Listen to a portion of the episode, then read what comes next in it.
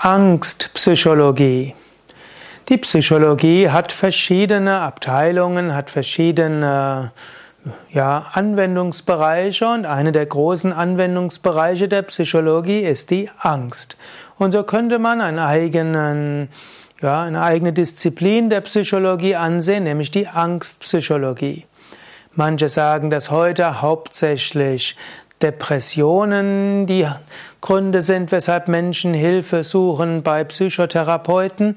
Manche sagen, dass hinter Depressionen meistens Angst steckt. Und wiederum andere sagen, dass Angst und Depressivität einhergehen miteinander. Auch im Yoga gibt es eine Psychologie, auch im Ayurveda gibt es eine Psychologie. Die Ayurveda-Psychologie der Angst würde sagen, der Mensch hat drei Grundemotionen und die entsprechen den drei Doshas. Es gibt den Vata-Typ, den luftigen, den lockeren, den leichten Typ.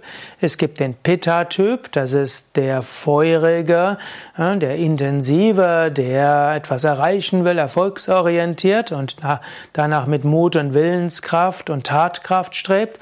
Und es gibt den Kapha-Typ und der Kapha-Typ ist der gemütlich erdige Typ. Unter diesen drei Doshas ist, der, ist es der Vata-Typ, der zu Angst neigt. Und daher die Psychologie des Ayurveda sagt, wenn jemand eine Neigung hat zu Angst, dann soll er darauf achten, ob sein Vata zu stark wird.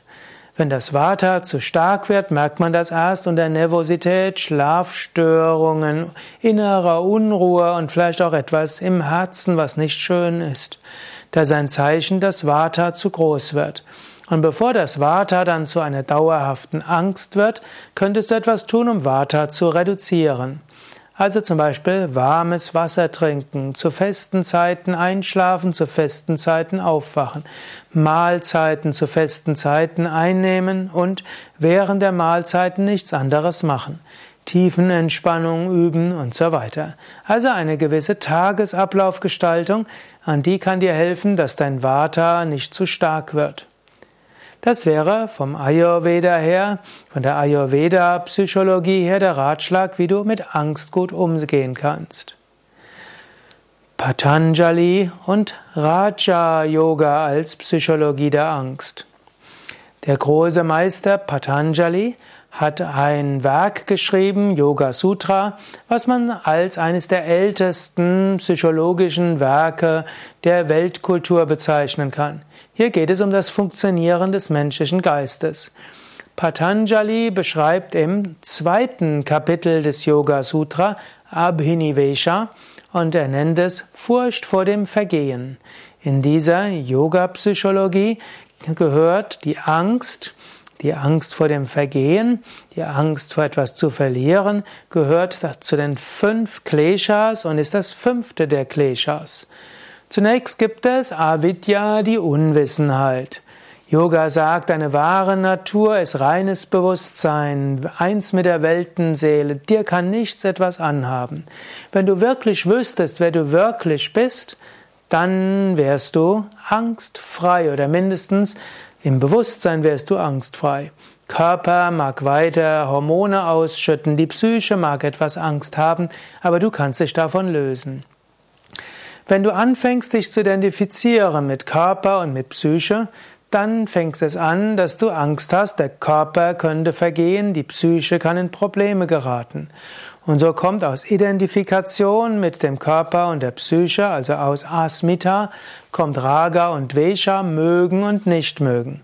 Und aus mögen und nicht mögen, Wünschen und Abneigungen kommt dann Abhinivesha, die Angst. Diese Angst gilt es zu überwinden, indem du entweder Wünsche überwindest, nicht mehr nach Wünschen handelst, Abneigungen überwindest und dann auch Identifikationen überwindest und herausfindest, wer du bist, oder du übst den sogenannten Kriya-Yoga.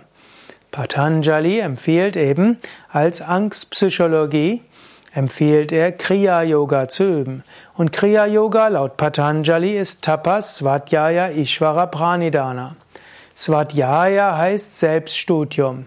Das wäre zum Beispiel die Möglichkeit zu schauen, hinter der Angst, welche Wünsche stehen dort, welche welche Abneigungen, welche Identifikationen.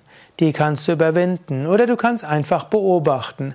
Svadhyaya ist auch die achtsame Beobachtung, ohne etwas zu tun. Tapas hieße, systematisch etwas zu tun.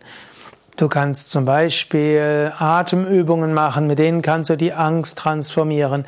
Du kannst bewusst das tun, wovor du Angst hast. Du kannst bewusst genau das Gegenteil von dem machen, was deine Ängste dir sagen. Insbesondere, wenn es irrationale Ängste sind, die nicht begründet sind. Und du kannst Ishvara Pranidhana üben, Hingabe an Gott. Indem du dich ganz an Gott wendest, kannst du auch die Ängste überwinden. Sogar Patanjali, der große Psychologe, empfiehlt Hingabe an Gott als effektive Möglichkeit, Angst zu überwinden. Ja, da sind ein paar Überlegungen der Angstpsychologie im Ayurveda und im Yoga.